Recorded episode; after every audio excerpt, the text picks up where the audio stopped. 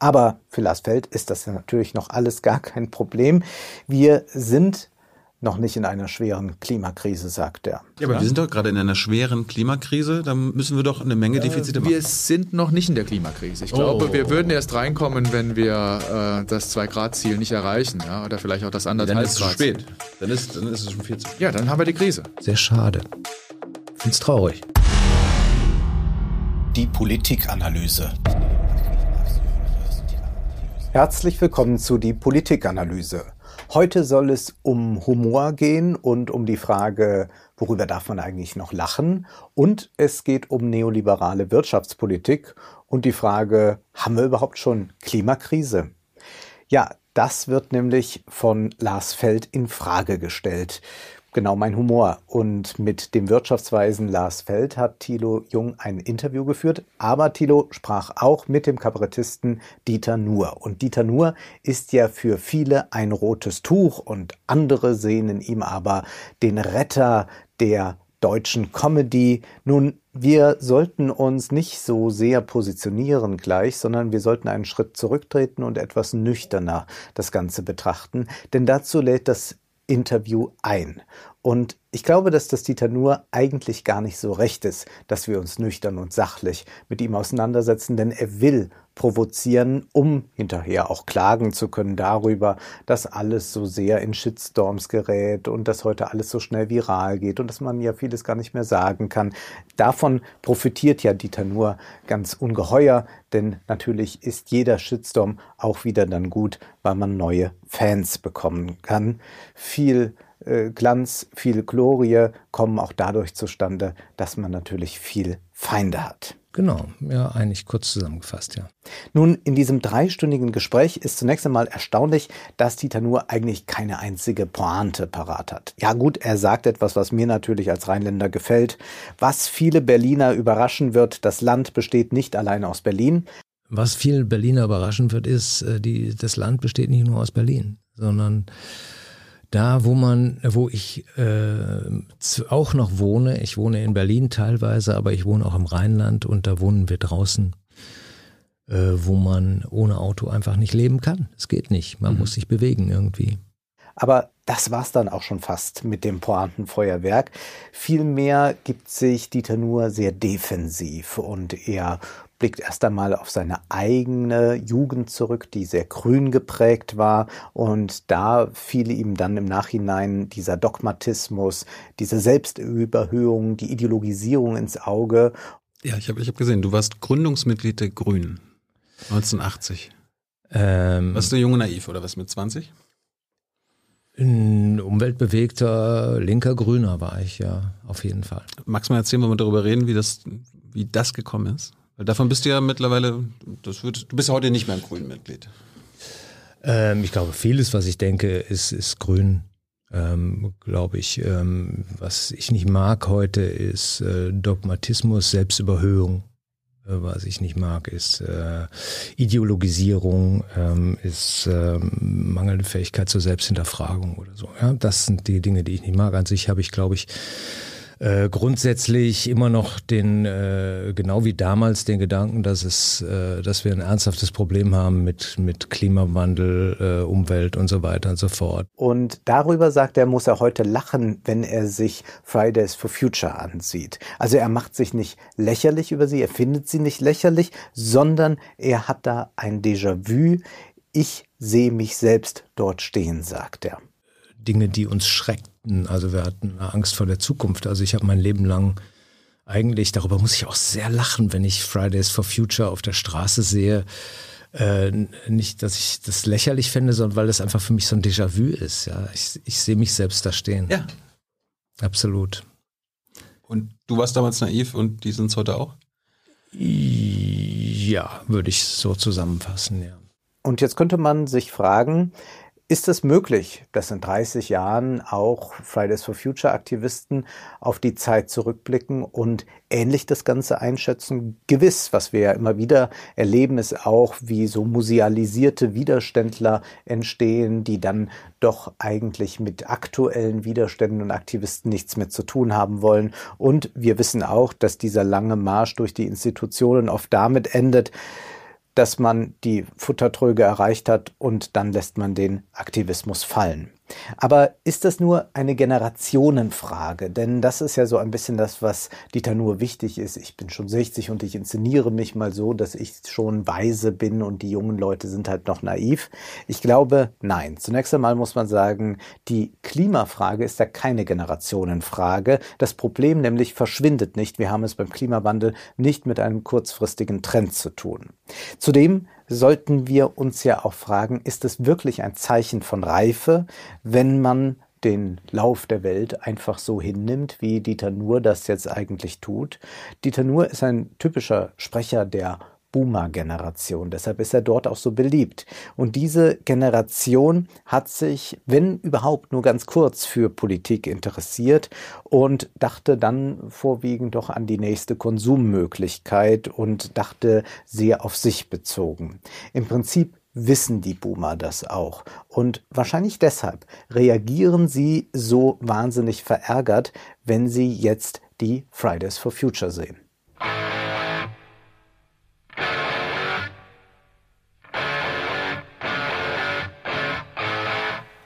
Woher kommt dieser Ärger? Vorgeführt bekommen die Boomer ihre verpassten Chancen. Die Boomer hatten keinen Krieg, der Wohlstand wuchs und auch sonst gab es eigentlich beste Voraussetzungen, um die Welt ein bisschen besser zu machen, um die Klimafrage früh in den Blick zu nehmen und Veränderungen einzuleiten. Aber man hat in den vergangenen 30 Jahren geschlafen, obwohl man eigentlich doch gut genug unterrichtet war. Und das ist sehr erstaunlich, dass man jetzt plötzlich von der jungen Generation aus diesem Tiefschlaf geweckt wird und dann ist man ein bisschen launig, weil man das doch eigentlich gar nicht wissen will, was man hätte tun können. Und ich glaube, daher rührt diese enorme Aggressivität und die kann Dieter nur sehr gut einfangen und abholen und auch zu einem guten Geschäft machen. Genau, ja, eigentlich kurz zusammengefasst, ja. Ja, Dieter Nuhr kritisiert die Deutschen für ihren Idealismus. Und er sagt dann, es gibt immer noch dieses Denken, Europa ist der Mittelpunkt der Welt. Und äh, wenn im grünen Grundsatzprogramm heute steht, dass, dass wir die, die dass sie das Weltklima, die, die Klimaerwärmung auf 1,5 Grad beschränken wollen, dann muss ich darüber auch ein bisschen lachen, weil es halt da, da drin steckt immer noch diese Art von Selbstüberschätzung, die die wir in den 70ern hatten, dass wir damals dachten, Europa ist der Mittelpunkt der Welt und von Europa aus wird das alles gesteuert und jetzt haben wir es in der Hand, diesen Planeten in eine andere Richtung zu steuern. Und das haben wir heute natürlich gar nicht mehr, sondern das äh, in China werden, glaube ich, 220 oder 215 neue Flughäfen gebaut in den nächsten 15 Jahren. Und da hat er nicht ganz unrecht, auch mit seinem Verweis auf China, wenn er sagt, dort entstehen 200 neue Flughäfen und das und das alles. Aber die Chinesen werden das mit ihrer langfristigen Planung, wenn überhaupt, in den Griff bekommen. Wir aber bestimmt nicht. Und ja, es ist so, dass wir natürlich nicht nur von uns ausgehen können und wir auch nicht glauben können, dass wir allein das Klima retten. Aber ist das wirklich so einfach, wie Dieter Nuhr es sich macht? Er sagt, damals hat man auch so eine eurozentristische Sicht auf die Dinge gehabt. Das sind weltpolitische Probleme.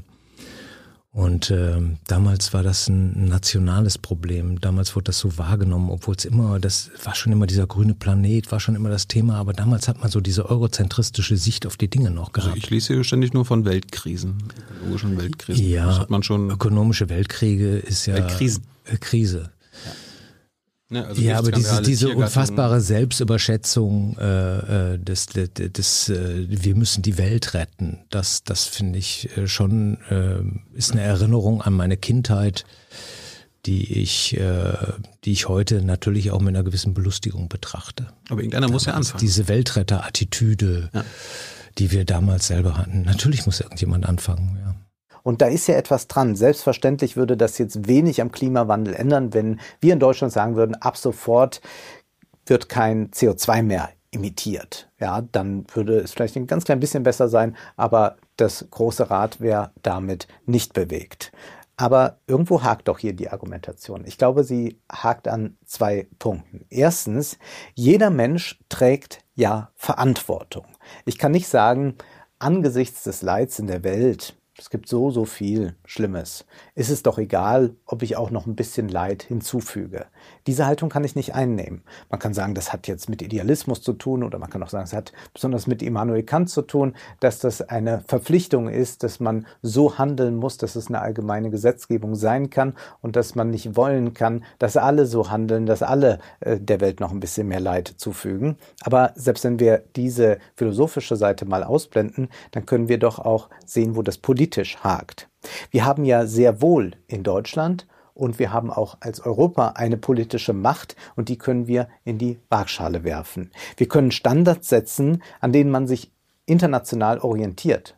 Bei den Menschenrechten ist das auch passiert oder passiert immer noch und da machen wir auch Fortschritte. Und gerade weil wir ein reiches Land sind, können wir mit Innovationen und mit anderen Modellen des Wirtschaftens viel besser experimentieren, weil wir nicht gleich wieder in die Armut abgleiten. Insofern können wir hier tatsächlich einen Vorbildcharakter haben, ohne dass wir jetzt glauben, dass wir die Anführer der Welt sind. Es geht um Machtfragen, sagt Dieter nur immer wieder. Ja, da hat er ja recht. Es gibt da einen militärischen Komplex, Komplex, einen ökonomischen Komplex und man muss das weltweit betrachten. Ich halte äh, die, die Haltung für naiv, äh, zu glauben, man könne das äh, regeln oder man könne das politisch antreiben, ohne über Machtfragen nachzudenken. Und Machtfragen regeln sich auf dieser Welt über militärische und ökonomische Macht. Was ich aber nicht verstehen kann, ist, wie Dieter Nuhr dann sagt, ja, China macht mir Mut. Also China ist meine große Hoffnung, was das angeht. Ich glaube, dass die einen Plan haben im Gegensatz zu uns. Wir denken eher so in immer nur in, in vier Jahreszeiträumen. Manager denken oft nur in zwei Jahren, zwei Jahreszeiträumen, während die Chinesen, glaube ich, einen Plan haben, was, was Weltgeschichte angeht. Und die sagen, wir bauen jetzt noch Kohlekraftwerke bis 2035, glaube ich. Und dann äh, fangen wir an, das äh, runterzufahren und so. Die planen wirklich in langen Zeiträumen. Das macht mir Mut, ehrlich gesagt. Und ich glaube auch, dass Chinesen uns in 20 Jahren erklären werden, wie wir das zu handeln haben. Ist das jetzt unsere Haltung, dass wir sagen, die Chinesen werden es schon schaffen und wenn nicht, dann wird es düster aussehen, aber wir haben damit nicht mehr viel zu tun?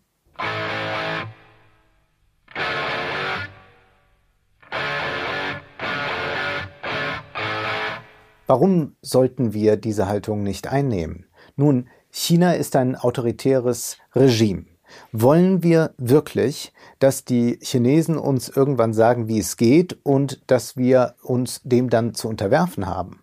Joe Biden hat das ja in den USA jetzt eigentlich sehr gut erkannt, dass der Kampf gegen den Klimawandel auch ein Kampf zwischen den Systemen ist. Nämlich es wird sich zeigen, ob die westlichen Demokratien in der Lage sind, eine ökologische Wende einzuleiten oder ob das tatsächlich nur autoritäre Systeme äh, schaffen, diese Wende einzuleiten. Und wollen wir tatsächlich hier schon von Anfang an, wie Dieter nur sagen, naja, mit den Demokratien klappt das halt nicht so gut, deswegen machen wir jetzt mal hier noch für die Boomer ein bisschen Humor und äh, gucken mal, was die Chinesen in 20 Jahren dann mit uns veranstalten und beziehungsweise ob wir dann auch einfach uns dieser Autorität unterwerfen, denn eine andere Möglichkeit besteht ja dann nicht, denn wir haben es ja mit unseren Systemen gar nicht versucht, in einen anderen Weg zu bringen äh, hat was vor allen Dingen mit Macht zu tun. Der Deutsche neigt dazu, die, die Welt idealistisch zu betrachten, äh, immer noch. Und ähm, die Welt äh, sich zu fragen, was können wir tun und was äh,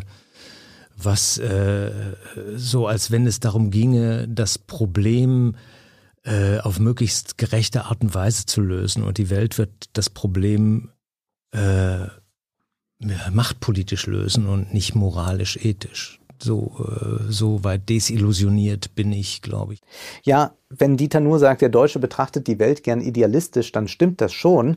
Aber man muss natürlich auch erkennen, dass das machtpolitische Denken längst auch bei den Aktivisten angekommen ist.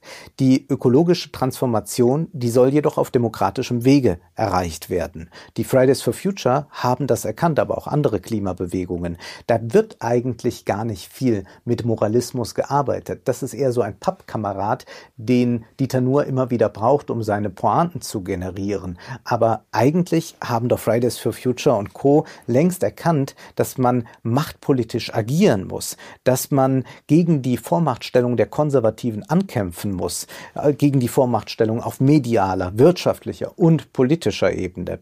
Die Professionalität der Organisationen, auch von anderen Klimabewegungen wie Ende Gelände, die zeigt doch deutlich, hier weiß man sehr genau, dass man sich eigentlich in einem permanenten Stellungskrieg befindet, um es mit der Politikwissenschaftlerin Chantal Mouffe zu sagen.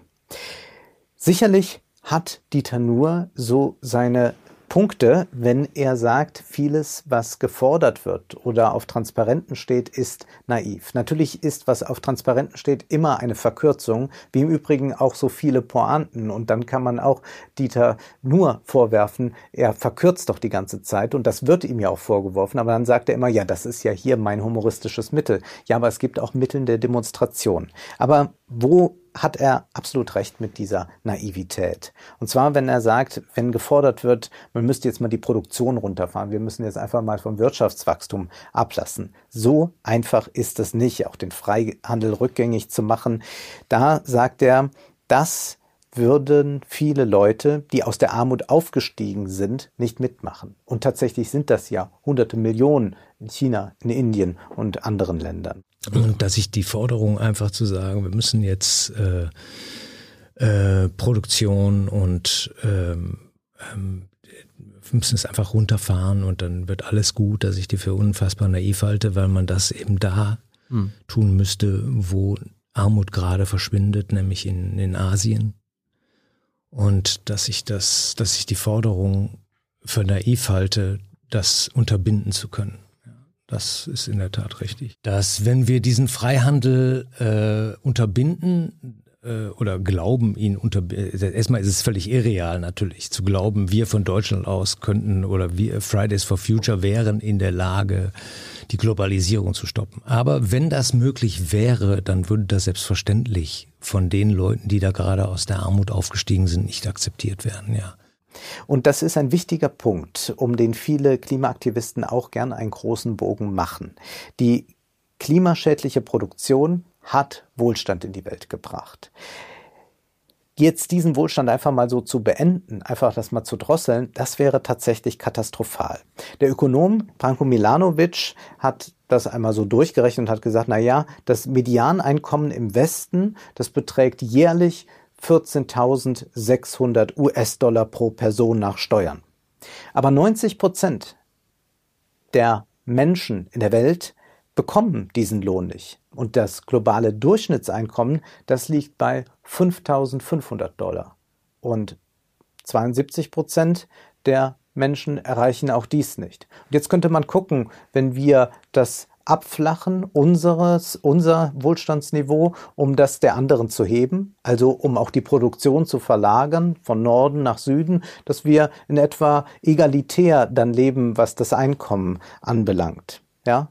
Wo kommen wir dann eigentlich an? Das würde bedeuten, bei einer solche Anpassung des Einkommens, wir müssten auf etwa 80 Prozent, in Deutschland wahrscheinlich sogar 84 Prozent unseres Einkommens verzichten. Unsere Produktion würde dann runtergefahren auf den globalen Durchschnitt. Und damit wären dann auch die ökologischen Fußabdrücke in etwa gleich. Jetzt frage ich, wollen wir auf 80, 84 Prozent unseres Einkommens verzichten?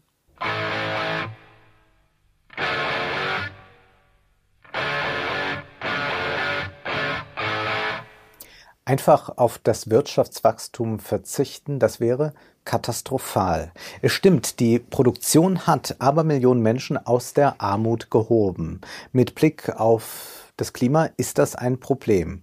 Wir müssen uns also darüber im Klaren werden, dass wir Wachstum wohl brauchen, aber ein anderes Wachstum, vielleicht auch eines, das vom BIP losgelöst ist. Denn BIP-Wachstum muss ja nicht besonders sinnvolles Wachstum sein, muss nicht einen sinnvollen Wohlstand bedeuten.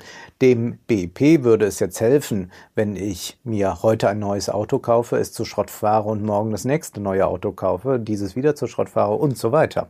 Nur Nur ist das wirklich sinnvoll?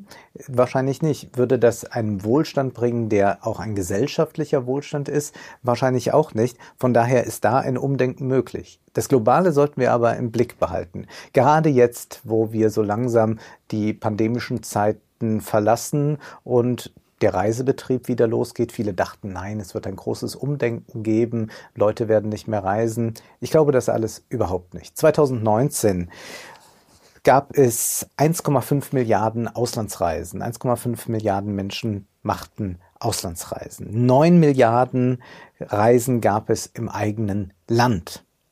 Und man kann davon ausgehen, dass dieses Jahrzehnt das überhaupt das Jahrzehnt der Reisen wird. Denn ganz viele Menschen können zum ersten Mal reisen. Gerade in Asien hat man die Pauschalreisen für sich entdeckt. Die führen im Übrigen häufig nach Europa, sehr häufig nach Frankreich, aber auch Griechenland ist generell beliebt und für Griechenland ist natürlich der Tourismus existenziell. Es gibt auch einfach äh, andere Sorgen auf dieser Welt. Vielleicht bin ich auch zu viel gereist. Das ist auch so schrecklich, wenn man das Reisen desillusioniert wahnsinnig. Wenn du in Nepal äh, äh, stehst im Februar und du siehst, wie Familien Autoreifen in ihrem eigenen Hauseingang verbrennen, weil, weil sie einfach wahnsinnig gefroren haben die Nacht und weil sie es irgendwie warm haben wollen, dann verlierst du die Illusion, dass du mit diesen Menschen darüber reden könntest jetzt, ob sie wissen, was das für eine Konsequenz hat, wenn massenhaft Autoreifen verbrannt werden für die Atmosphäre oder so. Das Reisen, sagt Dieter Nuhr, desillusioniert wahnsinnig, denn man bekommt natürlich andere Standards präsentiert, man bekommt andere Ansichten präsentiert und er hat vollkommen recht. In gewisser Weise hat dieses Reisen dann auch eine horizonterweiternde Funktion, kann sie haben. Jedenfalls wird es schwierig sein, Menschen, die sich jetzt zum ersten Mal eine Flugreise leisten können, zu sagen, nee, also wir haben es ja die ganze Zeit schon übertrieben in den letzten Jahrzehnten mit den Flugreisen, ihr dürft jetzt gar nicht damit anfangen.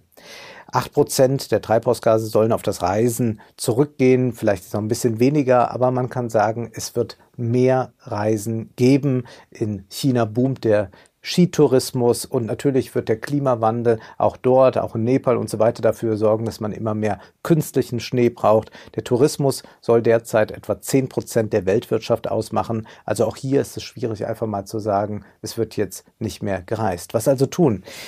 Natürlich kann nicht alles zum Erliegen kommen. Und selbst wenn wir im Westen unsere Ferien nur noch nutzen würden, um Fahrradtouren zu machen, dann wäre damit vielen nicht geholfen. Denn 100 Millionen Menschen werden jetzt zum ersten Mal eine große Reise antreten können und da sprechen wir nicht von Menschen im Westen.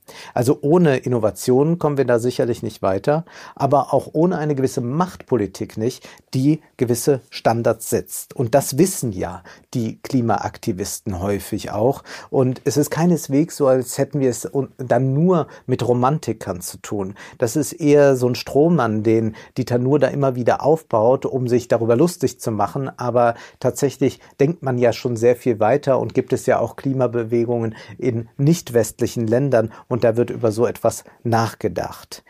Aber Dieter Nuhr ist einer merkwürdigen, resignativen Haltung. Er sagt, ja, vieles findet er irgendwie schade, aber so ist es dann. Das ist etwas, was er ständig wiederholt. Ja, der Lauf der Welt. In der Tat, wenn wir uns nur noch mit Verbündeten umgeben, die unsere moralischen Standards ähm, erfüllen, dann sind wir schnell alleine auf dieser Welt. Das ist einfach in dieser Welt nicht erfüllbar, dieser Wunsch. Sehr schade. Ich finde es traurig. Aber dieser Lauf der Welt ist ja sehr wohl veränderbar. Nicht von einem einzigen, aber dennoch kann ja von dort etwas ausgehen, kann etwas passieren. Aber Dieter Nuhr ist da offenbar gar nicht dran interessiert, denn daraus kann man keine billigen Pointen ableiten. So macht er lieber Witze wie, was macht Kreta im Winter? Naja, heizen bestimmt nicht. Äh, wenn ich gefragt habe, äh, bin gespannt, was Greta äh, im Winter macht, heizen kann es ja nicht sein, dann äh, war das ein, ein, äh, ein Runterbrechen auf die, auf die aktuelle Lebenswelt sozusagen. Das war eine Pointe, die was mit, mit, mit der konkreten Lebenswelt zu tun hatte und dadurch lustig wurde, dass sie nachvollziehbar wird. Und ähm, dass das Dilemma nachvollziehbar wird, ja. Und insofern fand ich das eine gute Pointe. Ja, man kann es sich natürlich so einfach machen und dann aber im Interview da sitzen und sagen, ja, wir dürfen nicht die Komplexität reduzieren. Aber genau das tut er eigentlich die ganze Zeit. Es ist die Reduktion der Komplexität des Klimawandels auf ein Individuum und dann auch noch geht es um die persönliche Verhaltensweise eines Individuums. Sehr schade. Find's traurig. Es klingt natürlich wahnsinnig intellektuell, wenn er sagt, dass er auf die Widersprüchlichkeit immer wieder in seinen Kabarettprogrammen hinweisen will. Aber was ist daran jetzt so widersprüchlich zu sagen, ja, auch Menschen, die sich für das Klima einsetzen, müssen in dieser Welt leben und stoßen deshalb CO2 aus und müssen deshalb auch heizen und, und, und? Das ist doch so banal, dass es doch eigentlich sich verbietet, eine solch billige Pointe zu machen. Vor allem, wenn man bei einer Frage so äh, vehement ablehnt, diese zu beantworten. Nämlich wird er ja gefragt, ob er für die äh, CO2-Kompensation sorge, wenn er verreise. Und da sagt er, was ich selbst tue, geht niemandem etwas an. Äh, nach China möchte ich unbedingt auch ganz schnell wieder, weil ich in China bedauere ich sehr, dass ich da nicht hin kann im Moment, weil ich auch sehr viel in China ausstelle nebenher und meine Bilder gerade auf irgendeiner Biennale in Jinan hängen und mhm. ich da nicht hin kann. Und das finde ich schade. Kompensierst du eigentlich deine Flüge? Also CO2-Kompensation? Äh, was ich selber tue, geht überhaupt niemandem was an. Hätte, hätte sein können, dass, das, dass du das grundsätzlich machst. Mhm. Kennst du deinen CO2-Fußabdruck? Nee, kenne ich nicht genau. Der ist nicht gut auch, glaube ich. Arbeitest du denn selbst dran, den runterzubringen? Wie gesagt, was ich selber tue, geht niemandem was an, weil ich das für meine persönliche Entscheidung halte. Ja, aber das ist doch. Ja. Das eigene Leben ist ja auch politisch. Ja. Sich also rauszunehmen oder so. Ja. Aber willst du eigentlich gar nicht darauf antworten? Ach so, doch, da. Ich, ich habe gesagt, wie gesagt, ich möchte gerne, dass äh, das, was ich tue, stelle ich persönlich, mein Privatleben stelle ich persönlich nicht zur Disposition in der Öffentlichkeit, zur Diskussion. Völlig richtig, die korrekte Antwort, aber das gilt dann eigentlich auch für Fridays for Future Aktivisten. Da läuft man dann auch nicht hinterher und guckt, ob die auch schon mal irgendwo mit einer McDonalds-Tüte durch die Gegend gerannt sind. Also so einfach kann man sich die Welt doch dann nicht machen und dann immer nur auf das Individuum das Ganze abzuschieben und zu sagen, ja, äh, meine Kinder müssen auch heizen im Kinderzimmer, soll ich da mal vielleicht die Heizung runterdrehen, äh, damit ich was für den Klimawandel tue, äh, gegen den Klimawandel tue. Also so billig geht's doch eigentlich nicht. Genau, ja, eigentlich kurz zusammengefasst, ja. Und gerade wenn man von den individuellen Sünden absieht, kommt man ja auf eine abstrakte Ebene und auf dieser sind ja dann auch immer noch Widersprüche aufzudecken. Das ist eigentlich ein universalistischer Standpunkt, den man einnehmen muss. Insofern hat auch Lars Feld der Wirtschaftsweise vollkommen recht, wenn er von Thilo gefragt wird, ob man äh, nicht da und dort mal gearbeitet haben muss, um dann zu wissen, wie man äh, da empfindet, welche Probleme es da gibt. Und da sagt ja Lars Feld ganz klar, man muss nicht alles sein und alles gemacht haben, um etwas beurteilen zu können. Für ihn gelte da auch das Prinzip der Arbeitsteilung. Warst du nie arbeitslos? Nein, nie. Muss man, muss man das vielleicht mal sein, um die Situation für Arbeitslosen zu kennen oder ist das kein Faktor in der Wirtschaftswissenschaft? Ich glaube, es ist allgemein kein Faktor, ähm, dass man in einer Situation gewesen sein muss, um darüber äh, um, diese, um über diese Situation oder diese Rahmenbedingungen Analysen durchführen zu können und mhm. äh, herauszufinden, was vernünftig ist oder nicht. Äh, das wäre ja noch schöner, wenn jeder zuerst einmal alles durchlaufen haben müsste, um dann nachher äh, in irgendeiner Form vernünftige Entscheidungen treffen zu können. Das gilt für die Politik ja genauso. Ja, aber da gibt's auch immer den Vorwurf, oh, der hat noch keinen Tag gearbeitet, ja. hier Jan Spahn sitzt, seitdem er in Windeln ist, schon im Bundestag. Ja, und so. das, das halte ich für falsch. Ich halte also denjenigen, die diese Stimmen äh, aus der Wirtschaft immer wieder antönen, auch gerne gerne entgegen, äh, Sie sollten doch noch mal ein bisschen genauer überlegen, was das Prinzip der Arbeitsteilung bedeutet. Äh, jemand, der Berufspolitiker ist ähm, und es bis in die Spitze schafft, hat sicherlich gewisse Vorteile, Politik zu machen im Vergleich zu anderen. Und das ist ein, eine sehr, sehr schöne Begründung für einen universalistischen Standpunkt. Wir müssen von der eigenen Identität abstrahieren. Wir können jetzt endlich mal diesen Diskurs verlassen, äh, ich als Frau, ich als Mann, ich als Weißer und so weiter. Wenn wir immer nur so argumentieren, dann bleiben wir immer nur bei uns. Und das geht dann am Ende auf so einen Radikalindividualismus zurück, dass man dann noch äh, guckt, hat Greta schon mal in ihrem Kinderzimmer geheizt. Wir müssen davon abstrahieren und über die Themen als Themen sprechen. Und gerade dazu sind wir ja als Menschen fähig. Und das ist ja auch etwas, was Dieter Nuhr eigentlich von der Comedy fordert, nämlich, dass es ein aufklärerisches Projekt ist, bei dem man auch zu sich selbst in Distanz treten kann, über sich selbst lacht. Das heißt, die eigene Identität verlässt. Nur dann kann man sich nämlich selbst betrachten. Dann kommt diese Selbstreflexivität ins Spiel. Insofern ist Dieter nur erstmal zuzustimmen, wenn er gegen Moralisierung ist. Und er bezieht das ja dann auf den Krieg auch. Er sagt, es gibt keinen gerechten Krieg. Ja gut, es gibt ja diejenigen, die dann sagen, Krieg ist generell Gewalt und generell Scheiße. Ja, natürlich kann man dagegen sagen, dann kriegt man auf die Fresse und hält, äh, hält den Mund. Gut, so ist das, ja. Und dann kann man sagen, okay, es gibt Kriege, die gerechtfertigt sind, wo Gewalt vielleicht Sinn macht. Es gibt keinen gerechten Krieg. Das würde ich bis heute unterschreiben. Natürlich gibt es den nicht.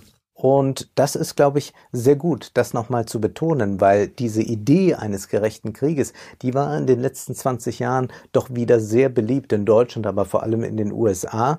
Das ist aber etwas, womit man eigentlich die Ordnung des westfälischen Friedens verlässt. Da gibt es dann nicht mehr zwischenstaatliche Konflikte und die werden dann auch militärisch gelöst und danach schließt man wieder Frieden, sondern wenn man vom gerechten Krieg spricht, dann teilt man die Welt in Gut und Böse ein und dann gibt es auch den absoluten Feind, den man vernichten darf und mit dem kein Friedensschluss mehr möglich ist. Karl Schmidt macht das sehr deutlich in seiner Schrift Der Begriff des Politischen. Da sagt er Gut und Böse, das ist eine Kategorie der Moral, Freund und Feind, das ist die Kategorie der Politik.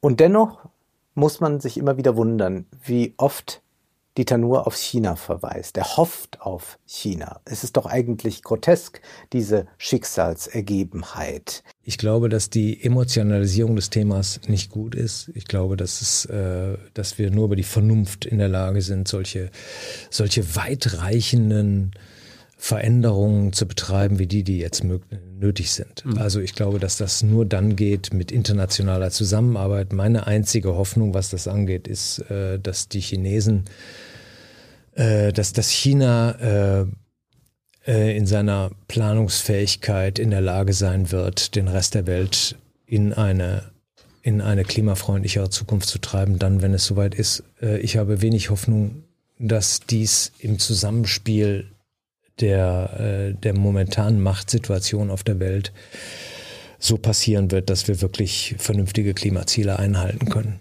Es müsste doch eigentlich darum gehen, dass man sagt, ich sehe, dass da in China was passiert, also muss hier viel mehr passieren. Stattdessen äh, äh, haben wir aber hier es mit der Haltung zu tun, dann machen wir uns noch ein paar bunte Tage, die meisten Boomer werden es eh nicht mehr erleben und dann gucken wir mal, was in 20, 30 Jahren die Chinesen hier so anstellen.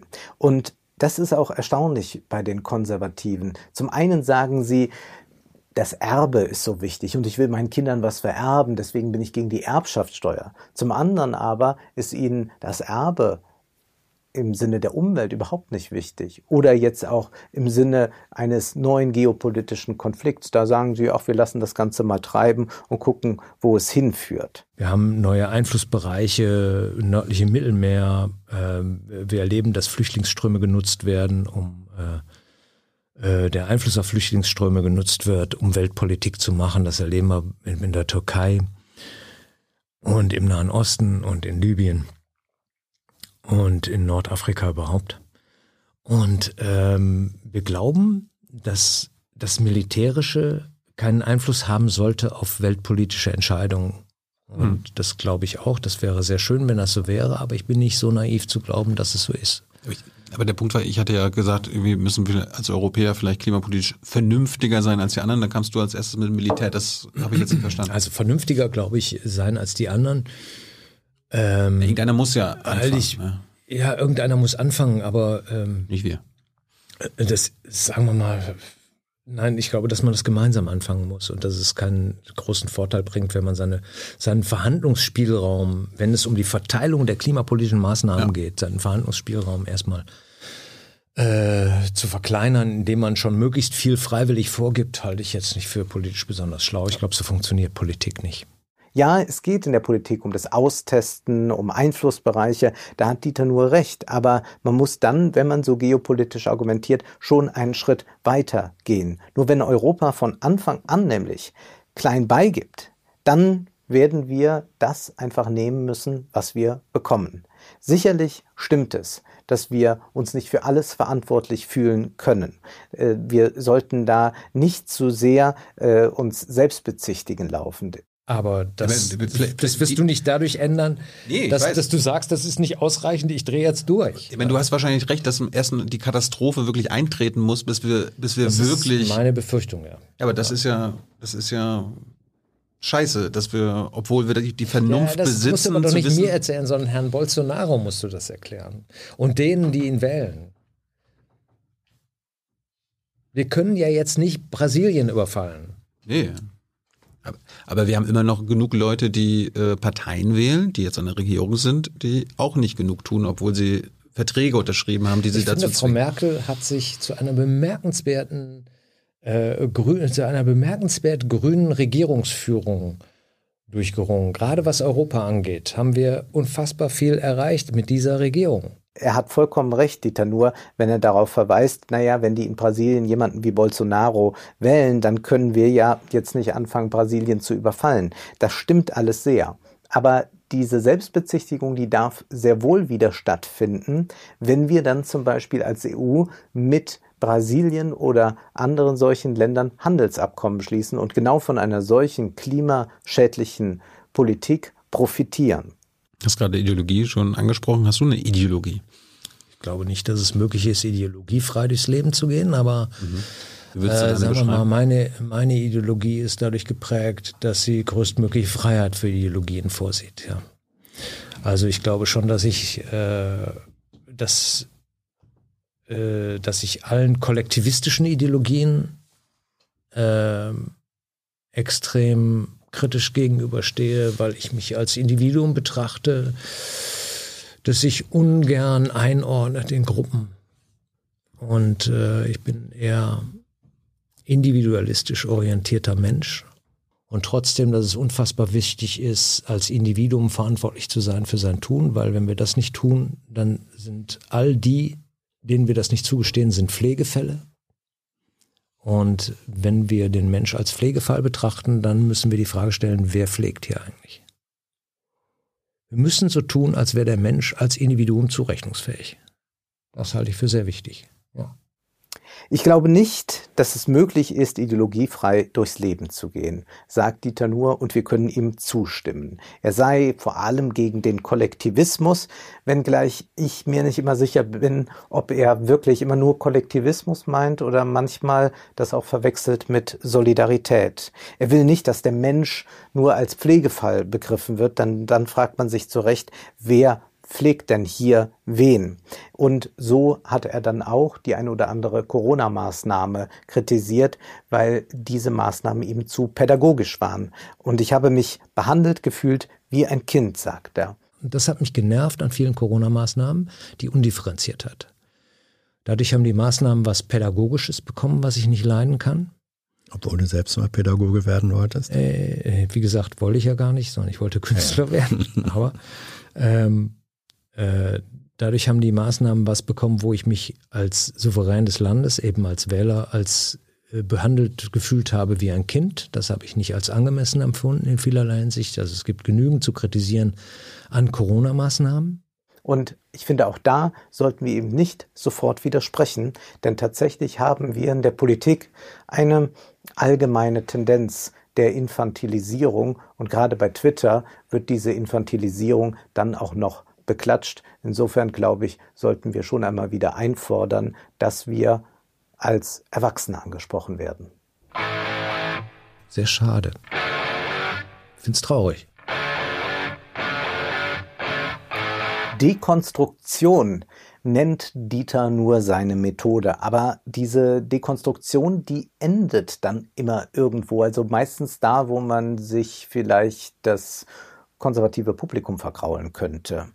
Und zwar sagt er ja, dass er es doch sehr merkwürdig fand, wie sehr in der Presse Baerbock bewundert wurde. Da sagte, die Bereitschaft, Baerbock zu hinterfragen, ist geringer als bei anderen Kandidaten. Ich bin für Witze, ich bin völlig humorlos. Bitte keine Witze in meiner Anwesenheit. Ich, äh, ich habe, glaube ich, die letzte und vorletzte Sendung äh, im ersten geguckt bei dir. Ja. Fühlte ich mich ein bisschen angesprochen, weil du über Baerbock gelästert hast mhm. und meintest, äh, im Wahlkampf kann man keine kritischen Fragen an sie erwarten. Mhm. Da fühle ich mich natürlich äh, angepiekst, weil das ist natürlich falsch. Wie kommst du darauf, dass äh, Annalena Baerbock als Kanzlerkandidatin der Grünen keine kritischen Fragen erwarten kann? Äh, das ist Oder hast, du das, hast du das nie ernst gemeint? Ähm, erstmal, es ist nicht auszuschließen, dass ich Dinge überzeichne in meiner Sendung. Ähm, das ist äh, bei Satire häufiger der Fall, dass das passiert. Ähm, äh, wenn man aber die Berichterstattung äh, der letzten Wochen so sieht, was äh, wie sie aufgenommen wurde, dann glaube ich, sagen wir mal so, ist die Bereitschaft, sie kritisch zu hinterfragen, geringer als bei allen anderen. Ja, das glaube ich schon. Ach, wie vergänglich ist diese Einschätzung, wissen wir doch jetzt. Denn was ist denn da eigentlich passiert? Dieter Nuhr müsste es doch wissen, er ist doch lang genug im Geschäft. Die Zeitungen haben natürlich erst einmal das Ganze mit tollen Schlagzeilen verkündet, eindrucksvolle Bilder von Baerbock gebracht und danach wurde Annalena Baerbock zerfleddert. Und den Sargnagel, den gab es dann quasi von der Initiative Neue Sozial äh, Soziale Marktwirtschaft mit dieser eigenartigen Anzeigenkampagne. Was hier passiert, ist doch ganz transparent eigentlich. Der Journalismus arbeitet hier ähnlich wie ein Regisseur oder ein Stückeschreiber man produziert erstmal eine gewisse Fallhöhe, schreibt also jemanden nach oben und lässt ihn dann fallen und kann dann auch diesen Fall wieder medial ausschlachten. Und vielleicht gibt's ja dann auch nochmal einen Aufstieg wie Phoenix aus der Asche im September. Man weiß es nicht, alles noch denkbar, aber alles lässt sich eben sehr gut medial nochmal aufbereiten. Wir haben es hier keineswegs damit zu tun, dass die ganze Presse so linksgrün ist oder so. Das wird auch von Dieter Nuhr ja immer wieder suggeriert in seinen Programmen. Was wir hier erleben konnten, ist, dass man erstmal so einen Star schnell kreiert, um ihn dann wieder fallen zu lassen. Und das ist aber auch eine gute Methode, um von den Mängeln anderer Kandidaten abzulenken. Also bei Olaf Scholz, da würde einem ja auch so, so einiges äh, einfallen, was so äh, Finanzdinge anbelangt. Oder äh, denken wir mal an ähm, die Maskenbeschaffung bei Armin Laschet oder denken wir generell, wo Armin Laschets Partei so alles drin hängt. Also das sollte man doch eher mal, wenn man schon an Dekonstruktion interessiert ist, wirklich dekonstruieren. Daran ist aber Dieter nur nicht interessiert, denn er sagt ja auch, es gibt da doch diese direkte Nähe der Linken zur Macht und das mache ihm Angst. Ja, die Rechten seien schon gefährlich, aber die Linken, oh, oh, oh. Ich glaube auch, dass äh, ich habe auch sehr viel mehr Angst vor Rechtsextremen als vor Linksextremen. Das ist völlig richtig. Und gleichzeitig ist es so, dass äh, bei Linksextremen die Nähe zur Macht sehr viel größer ist als bei Rechtsextremen. Die haben diese Nähe zur Macht. Die beeinflussen die Kultur. In gewisser Weise hat er hier recht. Die Linken haben den Lebensstil auch des Mainstreams sehr beeinflusst und mittlerweile nicken auch konservative, liberale, linksliberale Lebensstile ab und finden die sogar gut. Aber auf der ökonomischen Ebene ist es gänzlich anders. Da haben wir keine linke Politik, da haben wir eine neoliberale Politik seit 20, 30 Jahren. Und ein Gesicht dieser neoliberalen Politik ist der Wirtschaftsweise Lars Feld. Wir kommen auf nur noch mal zurück. Lars Feld. Was machst du, Lars? Ich bin äh, Professor für Wirtschaftspolitik an der Uni Freiburg, Direktor des Walter-Eucken-Instituts und bin und war in verschiedenen Beratungsfunktionen aktiv, zuletzt im Sachverständigenrat für Wirtschaft. Das äh, der gemeinhin als der Rat der Wirtschaftsweisen benannt wird. Da warst du sogar Chef jetzt. Ich war zuletzt sogar der Vorsitzende für das letzte Jahr meiner zehnjährigen Mitgliedschaft. Jawohl. Glasfeld lehnt Gewerkschaften ab, beziehungsweise sie sind ihm zu stark einfach. Er ist gegen Verbote, gegen Mindestlöhne und der Sozialstaat, der soll bitte nicht so groß werden. man muss auch mal ein bisschen länger arbeiten können jetzt, damit das noch alles äh, schön funktioniert mit der Rente. Was hast du, was war das Problem mit den Gewerkschaften? Nun, meines Erachtens hatten wir ja schon in den Jahren zuvor bei großer Tarifbindung ähm, in Deutschland, also bis in die 80er Jahre, Anfang 90er Jahre hinein, im Grunde einen impliziten Mindestlohn durch das, was die Tarifverträge vereinbart haben. Und das hat gerade im unteren Lohnbereich äh, zu äh, Arbeitslosigkeit geführt und dazu geführt, dass die Arbeitslosen äh, mit geringen Qualifikationen auch kaum mehr in Jobs kamen. Mhm. Äh, und das ist meines Erachtens der falsche Weg. Ja, bei Lars Feld ist das so eine Sache. Manche Dinge, die er sagt, sind ja gar nicht falsch, aber dann zieht er sehr eigenartige Schlüsse daraus. Er sagt, man fährt besser damit, wenn man allen Menschen unterstellt, dass sie Nutzenmaximierer sind. Das Grundprinzip ist ja immer, Gewinnmaximierung unter Restriktionen zu machen. Und dann kommt es auf die Restriktionen an. Mhm. Ja, die Orientierung, möglichst viel Gewinn rausholen zu wollen, äh, ja, ich will jetzt nicht allen Menschen unterstellen, dass sie Nutzenmaximierer sind, aber man fährt besser, aber wenn man das Unternehmen tut. schon, oder? Ich finde, man fährt besser, wenn man überhaupt allen Menschen unterstellt, dass sie Nutzenmaximierer sind. Ja, aber wenn man wir unter, über große Unternehmen. Helios ja, und Co, es ist ja. egal, ob sie große, egal ob du jetzt große Unternehmen oder kleine Unternehmen oder die Privatleute nimmst. Man ist, wenn man versucht, Regeln für ein Wirtschaftssystem oder ganz allgemein Regeln für äh, ein, einen Staat und eine Gesellschaft festzulegen, auf der sicheren Seite, wenn man unterstellt, dass die Menschen so handelt, so handeln würden, wie man befürchtet, dass sie handeln. Dann hat man robuste Regeln wenn man darauf vertrauen muss. Also expect the worst, aber hope for the best. Ja. Das ist jetzt vielleicht keine optimistische Sicht auf den Menschen, aber vielleicht doch eine sehr realistische. Und dann meint er, man muss Regeln festlegen und äh, auf der sicheren Seite steht man, wenn man unterstellt, dass die Menschen so handeln würden, wie man befürchtet, dass sie handeln. Genau. Und selten hat man doch ein besseres Plädoyer für mehr Regulierungen, für Verbote gehört. So ist es ja zum Beispiel im Verkehr. Man unterstellt Menschen, die viel Alkohol getrunken haben, dass sie trotzdem ans Steuer gehen würden, wenn es erlaubt wäre.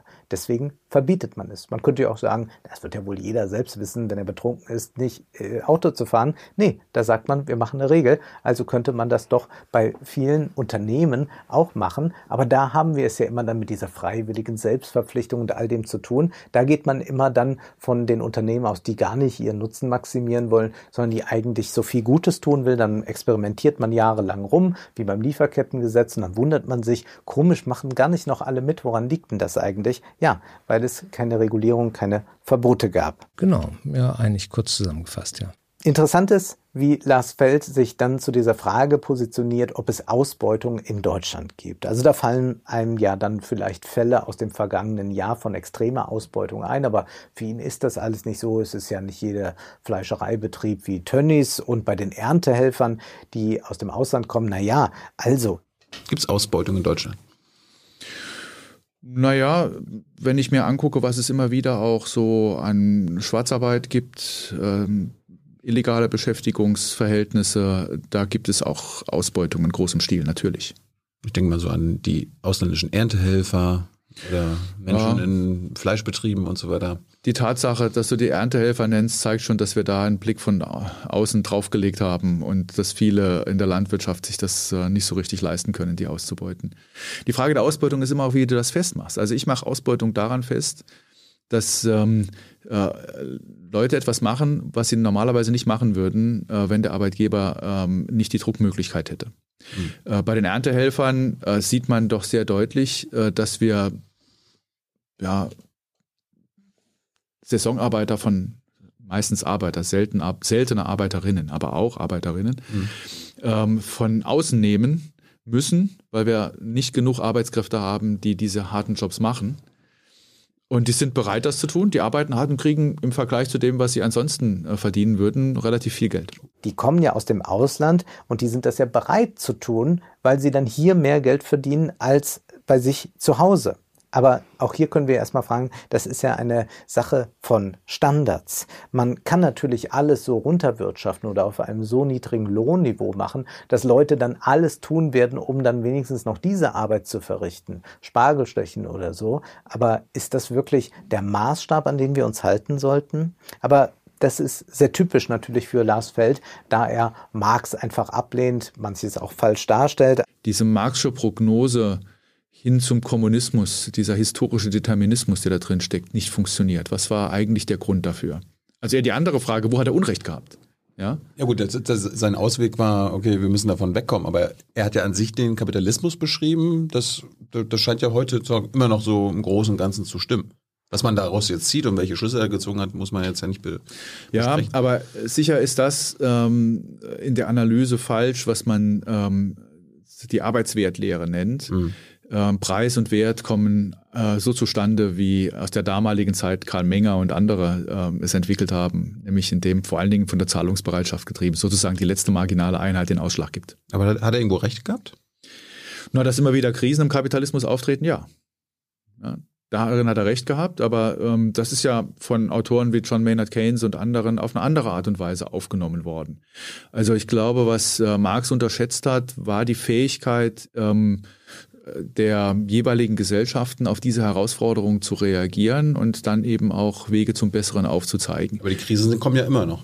Also die Krisen kommen immer noch. Jahrhundert. Absolut. Nur gehen wir damit heute anders um. Aber er ist ja jemand, der sagt, na, diese Arbeitswertlehre von Marx, die ist eigentlich nicht interessant. Das stimmt alles nicht. Es geht doch vor allem darum, äh, sind die Betriebe bereit, für die Arbeitskraft zu zahlen? Und da dürfen die Löhne halt nicht so hoch sein.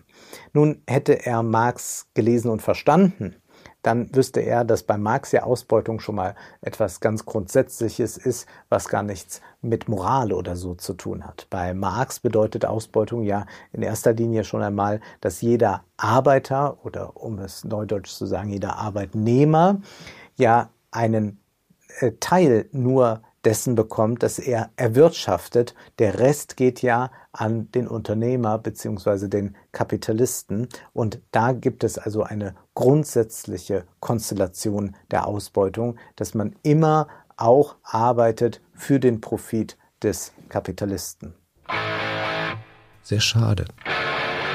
Es traurig.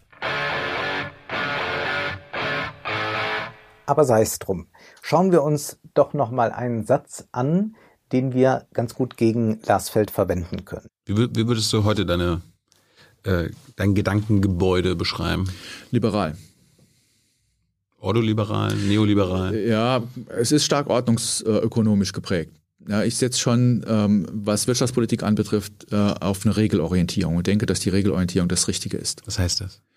Das heißt, dass der Staat mit seiner Wirtschaftspolitik vor allen Dingen die Rahmenbedingungen setzt. Dass er nicht versucht, äh, ins Marktgeschehen so einzugreifen, dass er das Ergebnis festlegt. Also beispielsweise in Form von Mindestlöhnen oder äh, Mietdeckeln und ähnlichem. Und zwar sagt Lars Feld, der Staat soll Rahmenbedingungen festlegen. Ja, das ist eine gute Idee. Zum Beispiel, wenn man Mindestlöhne einführt, dann legt man Rahmenbedingungen fest. Man könnte doch auch sagen, das ist hervorragend, um äh, zu begründen, warum wir Mindestlöhne brauchen. Bei Lars Feld klingt das so, als dürfe der Staat die Mindestlöhne nicht festlegen und auch zum Teil Preise nicht festlegen, weil der soll ja nur die Rahmenbedingungen setzen. Aber gehören Löhne, also das, was Leute grundsätzlich verdienen sollen, dass es nicht niedriger geht, dass sie also nicht in Armut leben müssen, gehört das nicht auch zu einer Rahmenbedingung? Was ist denn das sonst als eine Rahmenbedingung? Interessant auch sein Verhältnis zur Schuldenbremse. Er ist ja da ein großer Fan. Gut, dass wir das ins Grundgesetz aufgenommen haben. Genau, es ist nämlich eine Einschränkung der Demokratie, dass nämlich eine progressive Partei nicht kommen könnte und jetzt einfach groß investieren kann. Da gibt es immer diese Schuldenbremse, an die man sich halten muss. Jetzt steht dann eine, eine wichtige Wahl an. Könnte ja passieren, dass eine politische Konstellation rauskommt, die die Schuldenbremse wieder rausschmeißen will aus dem Grundgesetz. Willst du dich dann mit Händen und Füßen wehren? Ja, ja? ja, ja, ich werde dagegen schreiben, jeden Tag, wenn es sein muss. Erklär mal für einen Laien, was die Schuldenbremse bedeutet. Die Schuldenbremse bedeutet, dass die Entscheidungen für Steuern, andere Abgaben und Ausgaben dann jeweils von den heutigen Entscheidungsträgern getroffen werden müssen und alle diejenigen, die davon betroffen sind, eben auch äh, Entscheidungsgewalt haben. Das musst du nochmal anders erklären. Die Schuldenbremse sorgt dafür, dass die Verteilungskonflikte, die der öffentliche Haushalt immer bereithält, heute ausgetragen werden müssen und nicht erst in der Zukunft durch zukünftige Generationen. Denn wenn irgendwann einmal die Situation auftreten sollte, dass die Finanzpolitik aus dem Ruder läuft, dann leiden die zukünftigen Generationen besonders. Und natürlich argumentiert er mit der künftigen Generation, die wird uns wieder dankbar sein, denn er sagt, Verteilungskonflikte, die müssen heute ausgetragen werden und deswegen können wir nicht der künftigen Generation Schulden aufbürden. Aber das ist ja ein Trugschluss hier. Der Verteilungskonflikt verschärft sich ja gerade durch die Schuldenbremse für die künftige Generation und zwar im ganz existenziellen Sinne. Da geht es nämlich dann nicht um die Buchhaltung, dass man sagen kann, ja, wie viel Schulden sind denn da aufgelaufen, sondern da geht es um etwas ganz Konkretes. In 20, 30 Jahren werden wir furchtbare Hitzewellen haben. Wir werden Verteilungskonflikte haben. Wir werden möglicherweise Kriege haben, wie der EU-Kommissar Franz Timmermans sagte, um Lebensmittel und Wasser. Das heißt, wenn wir jetzt nicht investieren, wenn wir jetzt auf der Schuldenbremse beharren, dann sorgt man dafür, dass es tatsächlich einen Verteilungskonflikt gibt, der jetzt einfach verschoben wird auf die künftige Generation. Aber für Lasfeld ist das ja natürlich noch alles gar kein Problem. Wir sind noch nicht in einer schweren Klimakrise, sagt er. Und das, was dann an Verschuldung möglich ist, schwankt um diese Regelgrenze. Ja, in Boomzeiten muss man Überschüsse bilden, in, ähm, in schlechteren Zeiten, Rezessionen und, und schweren Krisen äh, macht man äh, ordentliche Defizite. Das ist sehr keynesianisch gedacht, ehrlich gesagt. Ja, aber ja? wir sind doch gerade in einer schweren Klimakrise, da müssen wir doch eine Menge Defizite äh, machen. Wir sind noch nicht in der Klimakrise. Ich glaube, oh. wir würden erst reinkommen, wenn wir äh, das Zwei-Grad-Ziel nicht erreichen, ja, oder vielleicht auch das anderthalb Grad. Dann ist es zu spät. Dann ist, dann ist es schon viel zu spät. Ja, dann haben wir die Krise. Das ist ja genau der Punkt. Nee, die Krise wir sind da, Nein, die Krise tritt dann erst ein, wenn äh, die Situation, wenn die, die Karre im Dreck liegt, sozusagen. Ja? Die Krise, die wir jetzt haben, ist die Corona-Krise. Wir sind noch nicht in der Klimakrise. Wir können noch reagieren.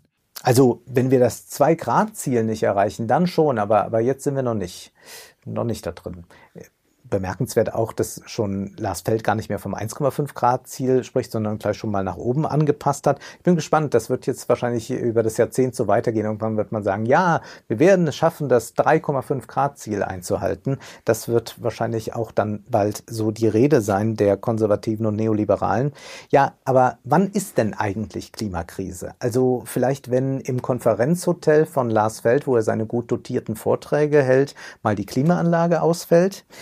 International befinden wir uns lange schon in einer Klimakrise. Wir haben jedes Jahr tausende Hitzetode, wir haben Dürren, wir haben eine äh, Heuschreckenkatastrophe im vergangenen Jahr gehabt. Wahrscheinlich wird sich das in diesem Jahr wiederholen. Wir haben es mit einer Klimakatastrophe akut schon zu tun, auch wenn wir noch einigermaßen gut dabei rauskommen, wir noch aus dem Fenster schauen, die Vögel zwitschern und an Normalität glauben.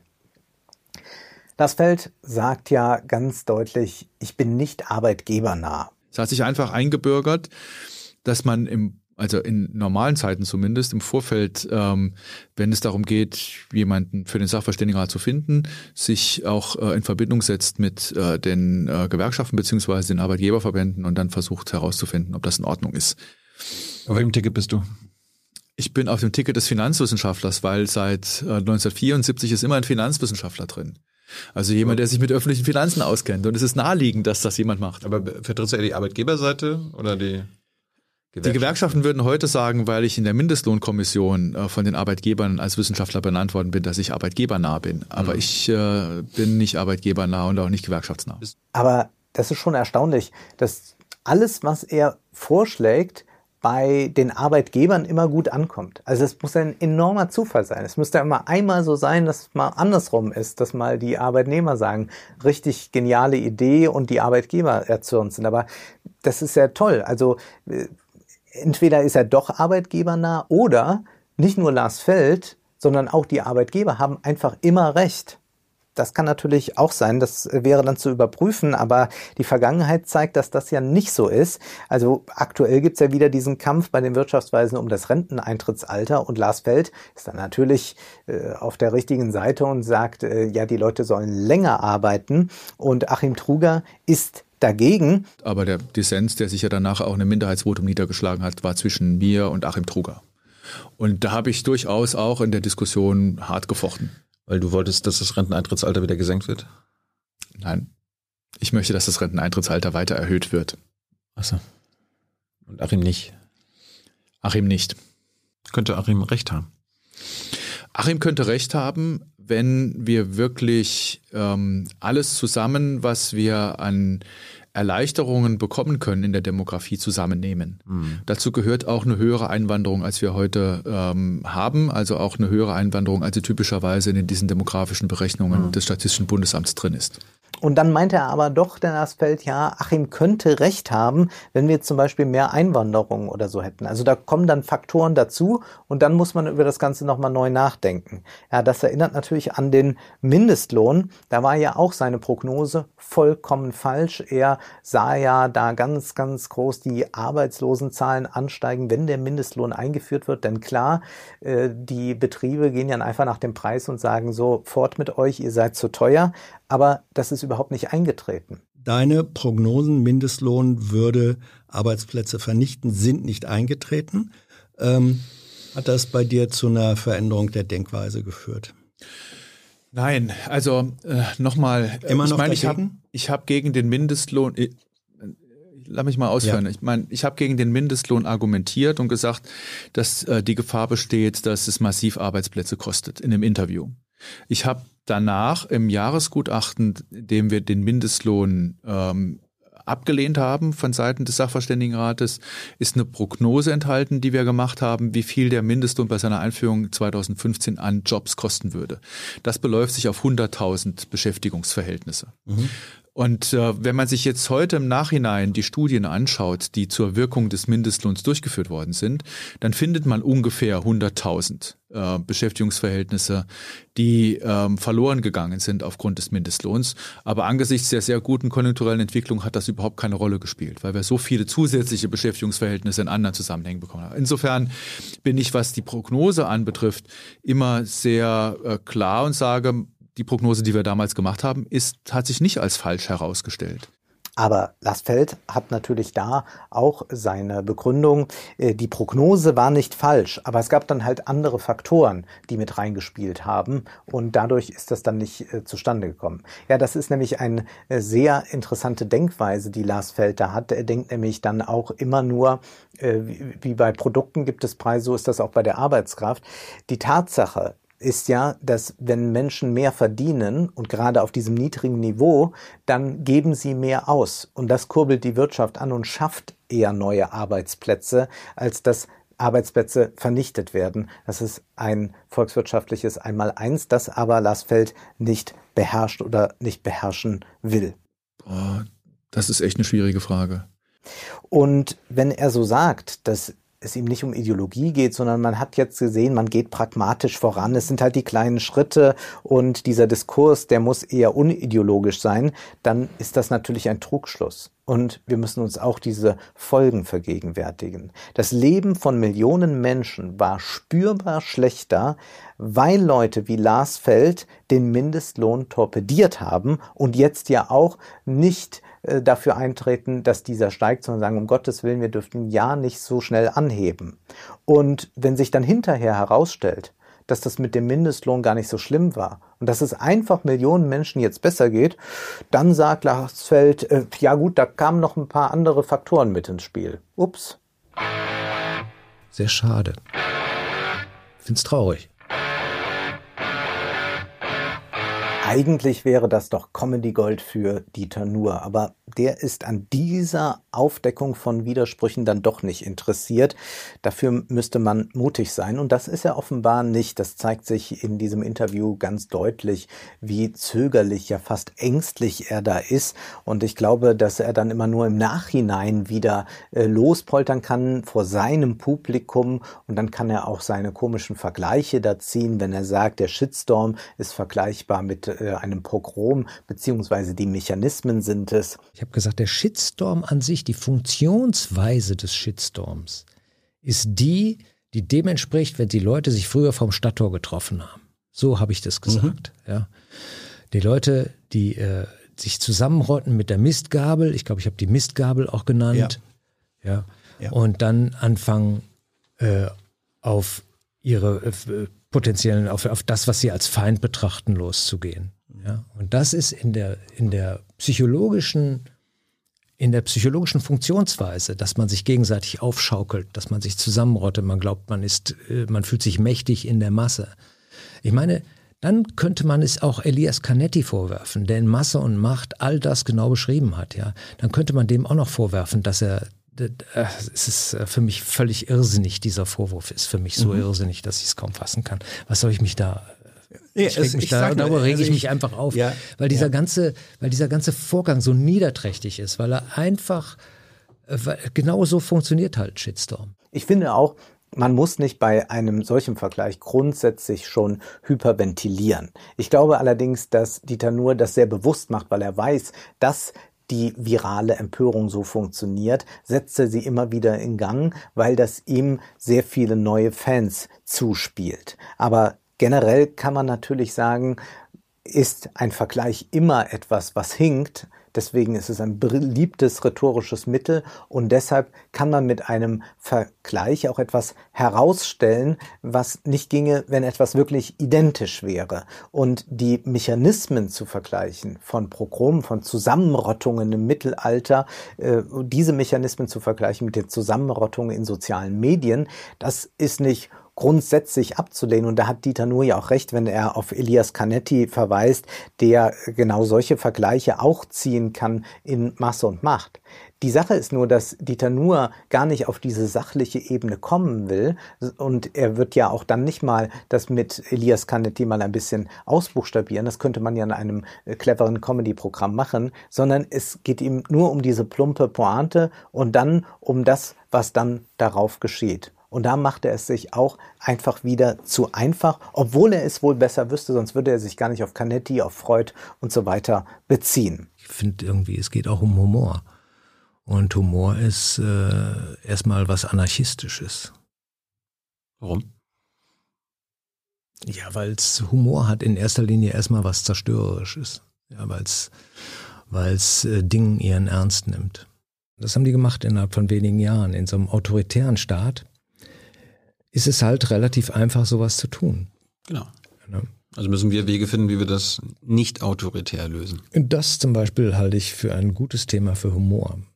Ja, weil Eben. autoritäre Lösungen anti-autoritär durchzusetzen, da treffen Anspruch und Wirklichkeit aufeinander und das löst bei mir so einen Humorreflex aus. Und Humor ist bei mir auch oft, sehr oft so dieses Gefühl, selbst keine Lösung zu haben, so wie man sich als Junge halt lustig macht über irgendwas aus Unsicherheit, ja.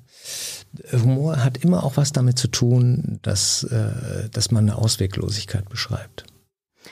Er hat recht, wenn er sagt, Humor ist etwas Anarchistisches und er möchte aufdecken, wenn zum Beispiel autoritäre Lösungen autoritär durchgesetzt werden. Und ich finde es auch eigentlich aller Ehren wert, wenn er sagt, er will die Ausweglosigkeit beschreiben, wenngleich er vielleicht auch manchmal Ausweglosigkeit sieht, wo gar keine ist. Aber es erinnert zumindest an diese berühmte Anekdote aus dem Ersten Weltkrieg. Die Deutschen kabeln zu den Österreichern. Die Lage ist ernst, aber nicht aussichtslos und die Österreicher antworten, die Lage ist aussichtslos, aber nicht ernst. Und das ist etwas, was doch erst einmal äh, uns wieder zu denken gibt, wenn Comedy so etwas bloßlegt. Es muss tatsächlich nicht alles konstruktiv sein. Es darf auch einfach mal lustig sein. Da hat Dieter nur recht. Nee, es muss auch nicht alles immer konstruktiv mhm. sein. Muss nicht. Darf auch einfach mal lustig sein. Einfach mal über irgendwas lachen, weil es böse ist. Geht auch. Und ja, Humor darf auch böse sein. Nur man fragt sich dann schon, warum er da bei sich selbst immer mit zweierlei Maß misst. Er sagt, ihn interessiert es nicht, Witze zu machen, bei denen die Leute sagen, genau so ist es. Deswegen interessieren ihn Witze über Trump nicht so sehr, weil da sich doch eh alle einig sind. Deswegen kam Trump zum Beispiel kaum vor bei mir. Einfach, was, was soll ich über Trump noch, was sollte ich über den noch für Witze machen, die, die überhaupt keine Widerhaken haben, wo, wo niemand sagt, äh, wo alle nur sagen, genau, so ist es. Das interessiert mich nicht. Mich interessiert schon, was zu sagen, wo die Leute stocken, wo die denken, ja, wie hat er das denn jetzt gemeint? Ich glaube, das ist ein wesentlicher Punkt. Fällt mir aber selber gerade erst auf. Aber er spielt doch exakt vor einem Publikum, das diese Haltung gegenüber Fridays for Future zum Beispiel hat und holt sich einfach diesen Applaus ab, weil er weiß, dass er dort ist. Er schockiert da doch überhaupt niemanden.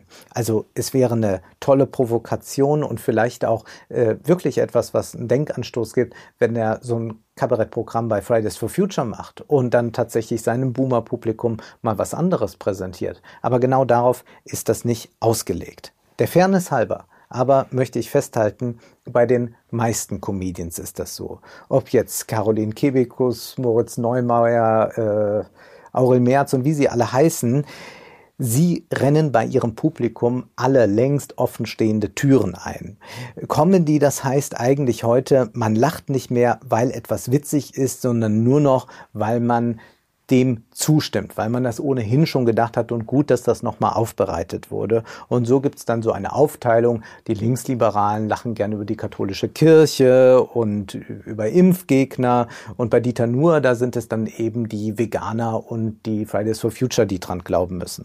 Und so ist das eben mit dem Publikum, das man bespielt und das man immer wieder froh macht, indem man es bestätigt. Und ich weiß ja jetzt nicht, wer hier zusieht, aber ich könnte mir auch gut vorstellen, dass ich jetzt jetzt ankommen würde, wenn ich eine Pointe parat hätte zu Hendrik Streeck äh, statt eine Pointe zu Karl Lauterbach. Aber da ich ja kein Comedian bin, äh, konzentriere ich mich mal lieber auf Letzteren und habe auch da eigentlich gar keine gute Pointe, sondern es ist eher sehr bitter. Aber vielleicht kann man doch mal einen Zusammenhang herstellen, nämlich bei jemandem, der nächtliche Spaziergänge anprangert, muss man sich vielleicht nicht wundern, wenn er im Bundestag für den Staatstrojaner stimmt bürgerliche Freiheit ist eben nicht so sein Ding. Aber wir wollen jetzt nicht mit Humor enden, sondern mit ein wenig Besinnlichkeit. Und die bringt dann doch überraschend Lars Feld mit ins Spiel. Er bemerkt es so en passant. Genug ist nie genug. Ja. Äh, ich weiß nicht, ob du noch Konstantin Wecker kennst, aber der hat ja so einen schönen Song dazu geschrieben. Und es ist nun mal so, ja. Genug ist nicht genug.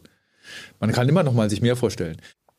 Da gibt es doch ein Lied von Konstantin Wecker genug ist nicht genug. Ich glaube, das Feld ist da sich nicht so klar, was das eigentlich für ein Lied ist. Er erwähnt das nun mal, aber ihm ist die Interpretation vielleicht nicht so eingängig. Ja, in dem Lied Genug ist nicht genug, da heißt es, komm, wir brechen morgen auf und dann stellen wir uns gegen den Wind. Nur die Götter gehen zugrunde, bis wir endlich gottlos sind. Auf den ersten Rängen preist man Dienst beflissen und wie immer die Moral, doch mein Ego ist mir heilig und ihr Wohlergehen ist mir sehr egal. Genug ist nicht genug, ich lass mich nicht belügen, schon Schweigen ist Betrug, genug kann nie genügen. Was Konstantin Wecker mit diesem Lied sagen will, ist, dass man sich gerade von diesen Dienstbeflissenen auf den ersten Rängen, von den Dieter Nuors und Lars Fels, nicht sagen lässt, genug ist genug, bescheidet euch mal, habt doch jetzt mal nicht zu große Erwartungen und Vorstellungen, seid mal lieber still. Nein, man muss da tatsächlich laut sagen, genug ist nicht genug und das ist doch eine schöne aktivistische Forderung. Genug ist nicht genug. Ich lass mich nicht belügen. Schon Schweigen ist Betrug. Genug kann nie genügen.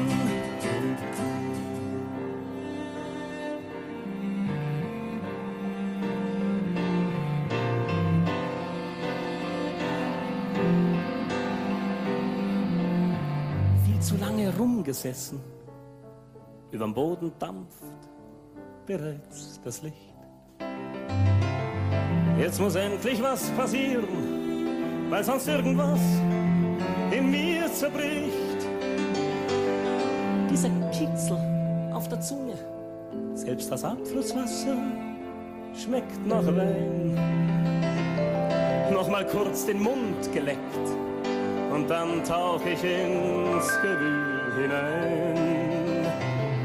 Komm, wir brechen morgen aus und dann stellen wir uns gegen den Wind. Nur die Götter gehen zugrunde, wenn wir endlich gottlos sind. Auf den ersten Rängen preist man dienstbeflissen und wie immer die Moral. Doch mein Ego ist mir heilig und ihr Wohlergehen ist mir sehr egal. Genug ist nicht genug. Ich lass mich nicht belügen. Schon Schweigen ist Betrug. Genug kann nie genügen.